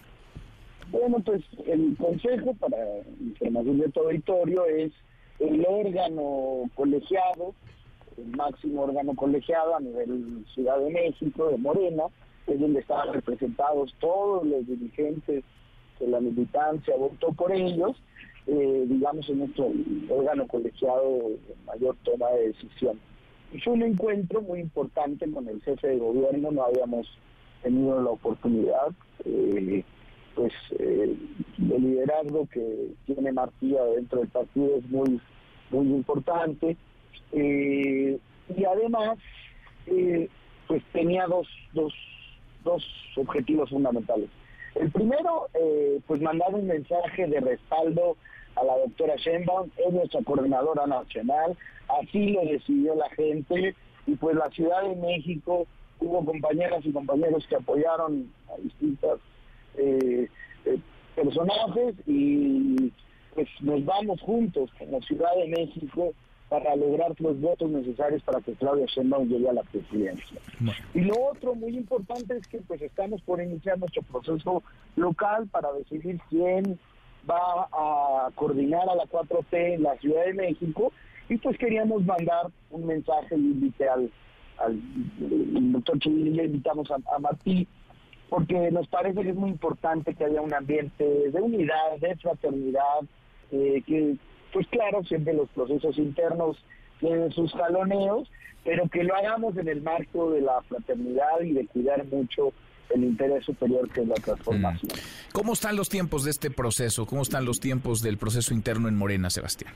Pues tú me has preguntado mucho a lo largo de varias veces y ahora sí, ya están los tiempos. Por fin. Hoy emitirá la convocatoria el Comité Ejecutivo Nacional. Ya el presidente Mario Delgado ha dado algunas informaciones eh, que la próxima semana se, estarán inscribiendo quienes les interese participar, las personas que les interese participar para coordinar a la 4T en la Ciudad de México. Después, eh, ese mismo organismo que ayer se reunió, con, el Consejo Estatal, pues de todos los que se inscriban, porque se pueden inscribir 15, 20, los que quieran, pues eh, se elegirán a seis, a tres mujeres y tres hombres que se irán a la encuesta. Y a lo largo del mes de octubre se realizarán las nueve encuestas para saber quién, quién coordinará la 4T en los nueve estados donde, donde se renueva el Poder Ejecutivo. Seis van a la encuesta, entonces seis como máximo, porque si inscriben cuatro, pues irán cuatro. Máximos.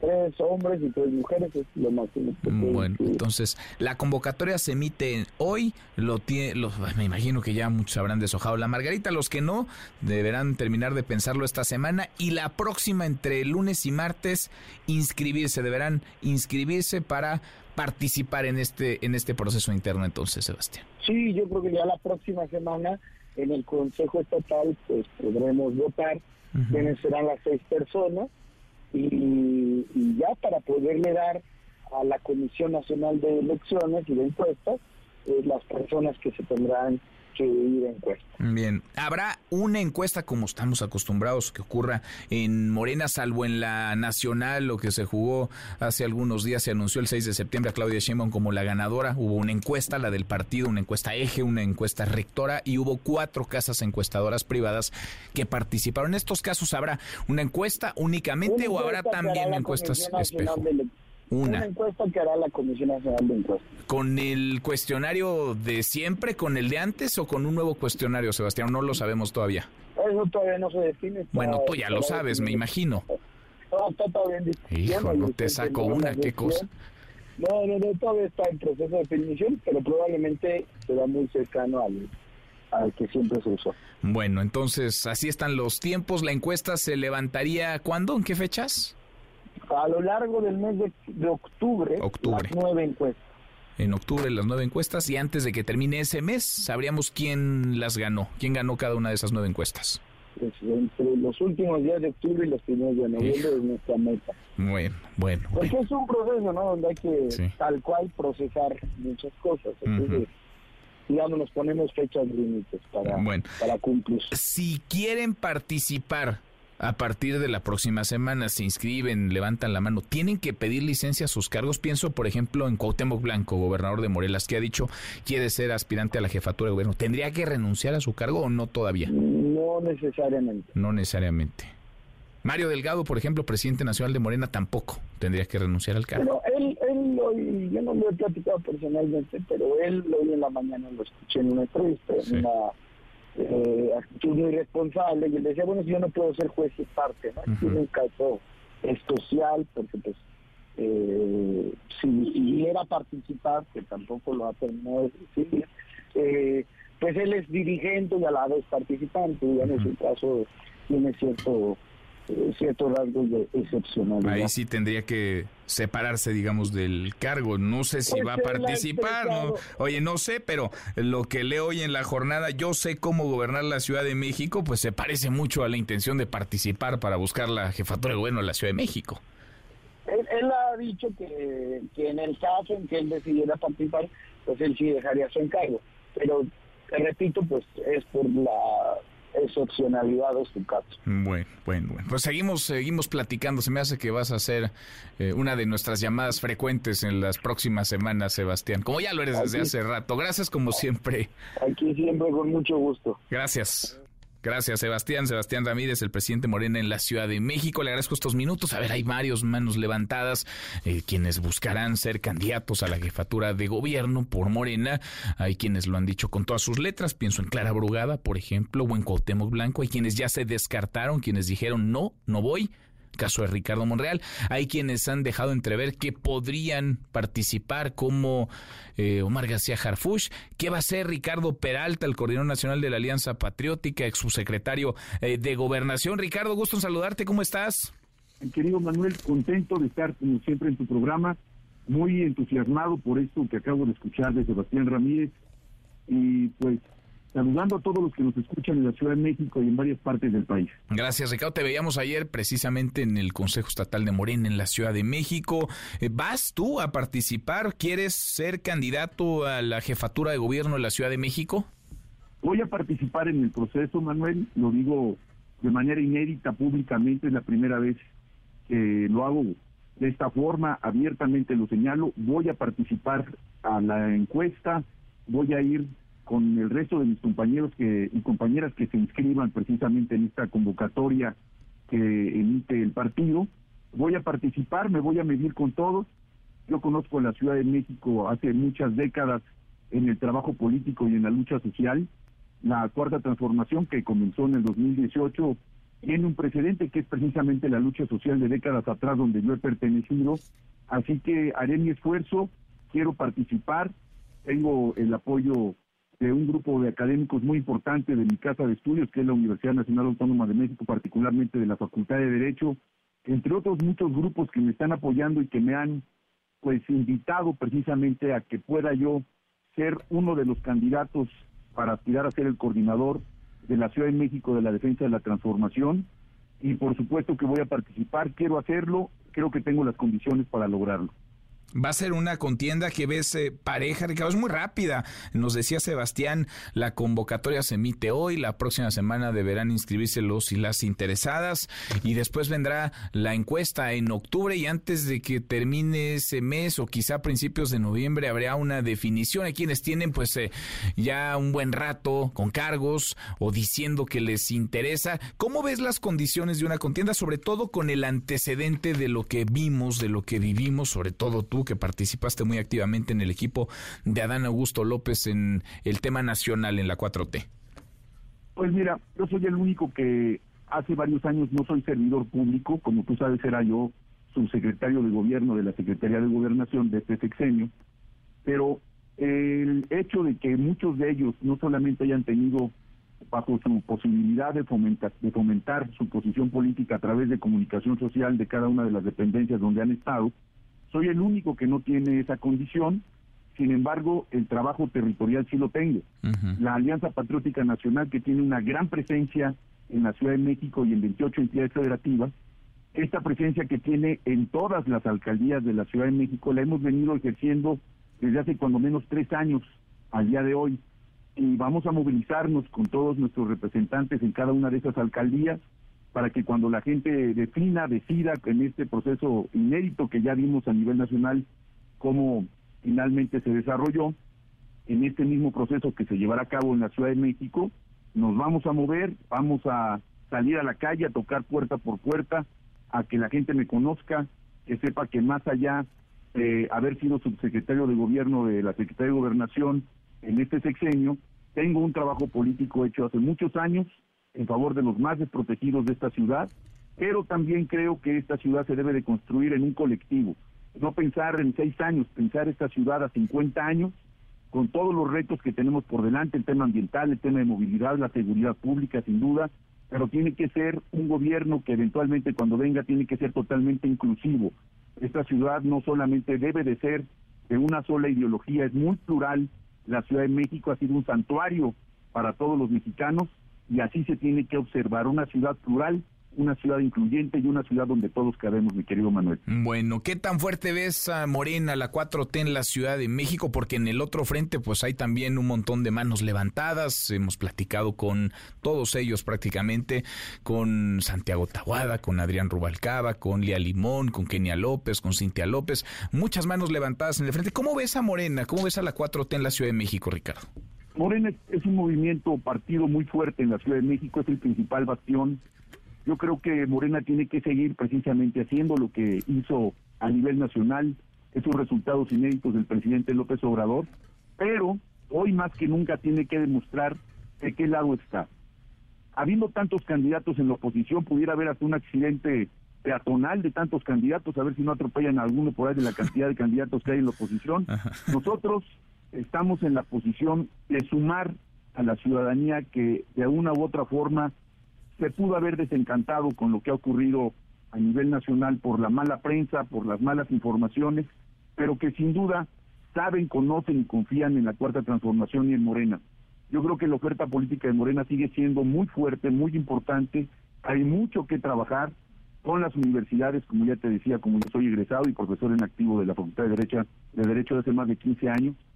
Por supuesto hay que seguir trabajando con los industriales, con los empresarios, con la gente de a pie, con la gente que va escuchando este programa en el transporte público.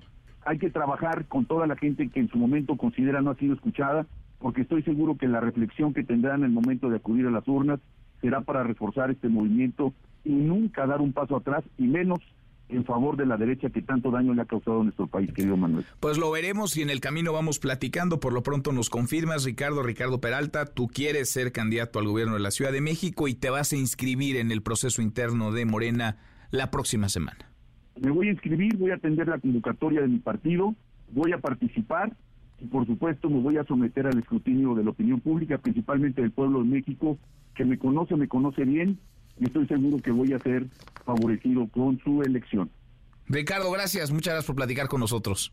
Gracias, querido Manuel. Un saludo para todos. Gracias. Abrazo, muy buenas tardes. Es Ricardo Peralta, ex subsecretario de Gobernación, coordinador nacional de la Alianza Patriótica y otro de los anotados en la lista de aspirantes de la 4T al gobierno de la Ciudad de México. 10 para la hora. Pausa, volvemos, volvemos, hay más. Redes sociales para que siga en contacto: Twitter, Facebook y TikTok. M. López San Martín. Continúa con la información con Manuel López San Martín en MBS Noticias. Ya estamos de regreso. MBS Noticias con Manuel López San Martín. Continuamos. Seguimos ahora con 54 mañana. Simulacro, simulacro, porque mañana es 19 de septiembre. Nora Bucio, no queremos sorpresas, pero sí queremos conciencia. Por supuesto, seguir eh, trabajando en los protocolos de prevención y de protección civil. Nora, buenas tardes, ¿cómo te va? Manuel, te saludo con muchísimo gusto y de la misma forma al auditorio. Y como bien lo comentas, este martes 19 de septiembre, en punto de las 11 de la mañana, se activarán las alertas sísmicas en el centro del país y los sistemas de alertamiento en el resto de los estados como parte de las actividades del segundo simulacro nacional 2023. La Coordinación Nacional de Protección Civil organiza este evento de manera anual en conmemoración a los sismos el 19 de septiembre de 1985 y el mismo día, pero en 2017, que sumaron decenas de personas fallecidas. Por ello, ha recordado la importancia de la participación ciudadana en este tipo de actividades de prevención. El día de mañana se utilizarán cuatro hipótesis de emergencia, dos huracanes y dos sismos. De acuerdo a la titular de esta coordinación, Laura Velázquez Alzúa, la importancia de este simulacro es que permite que en el caso de una contingencia se pueda salvar el mayor número de vidas a través de la elaboración de planes de reacción dentro de las viviendas o también de las áreas públicas. Escuchemos a Laura Velázquez. Esta eh, prueba que hacemos entre todos los ciudadanos y ciudadanas, porque es para medirnos, es para medir y saber cuánto tardamos en hacer una evacuación o cuánto eh, tardamos en ubicarnos en un lugar seguro dentro de nuestra oficina o nuestra casa o en el lugar de trabajo o de estudio. Es muy importante que todos y todas estemos muy alerta porque ese día, el próximo martes 19 de septiembre a las 11 de la mañana, va a sonar la alerta sísmica. Para aquellos estados que no se encuentren en el área de impacto de estas hipótesis, cada unidad de protección civil estatal desarrollará un escenario específico basado en los eventos perturbadores más comunes de su área geográfica Manuel, respecto a la hipótesis de sismo que proyecta efectos relevantes en la Ciudad de México, cabe destacar que el C5 utilizará sus 13.860 postes de vigilancia instalados en las 16 alcaldías para emitir la alerta sísmica. Mientras tanto, en Guerrero, Oaxaca y Michoacán, en donde también aplica este escenario, los altoparlantes serán el medio de difusión de alertamiento. También se sumarán a la difusión las radiodifusoras y las televisoras locales y nacionales que tienen convenio con el sistema de alerta sísmica mexicana. Manuel, la información. Gracias, Nora, muchas gracias. Muy buenas tardes. Muy buenas tardes. Mañana entonces, simulacro, ahí está la información. Hay que participar todos, por supuesto. Mañana 19 de septiembre, la fecha maldita por los sismos. Ya pero nos vamos, revisamos lo último, la información. En tiempo real. Universal. Otorgan presea a Jorge Carpizo 2023 Enrique Graue antes de dejar rectoría de la UNAM. El Heraldo de México. Dictan prisión preventiva contra Alan N por el feminicidio de Ana María Serrano. Tribunal declara infundadas inconformidades de la Fiscalía General de la República y la Auditoría Superior de la Federación en caso Rosario Robles. MBS Noticias. Desapariciones en Ciudad de México aumentan 400% según la Comisión Local de Búsqueda. Con esto cerramos, con esto llegamos al final. Gracias. Muchas gracias por habernos acompañado a lo largo de estas dos horas. Soy Manuel López San Martín. Se quedan con Nicolás Romay y todo su equipazo. Nos vemos como todas las noches a las 10 por ADN 40. Y acá nos encontramos mañana, mañana que será tarde martes. Pásela, pásela muy bien, ya casi es viernes. MBS Radio presentó Manuel López San Martín en MBS Noticias.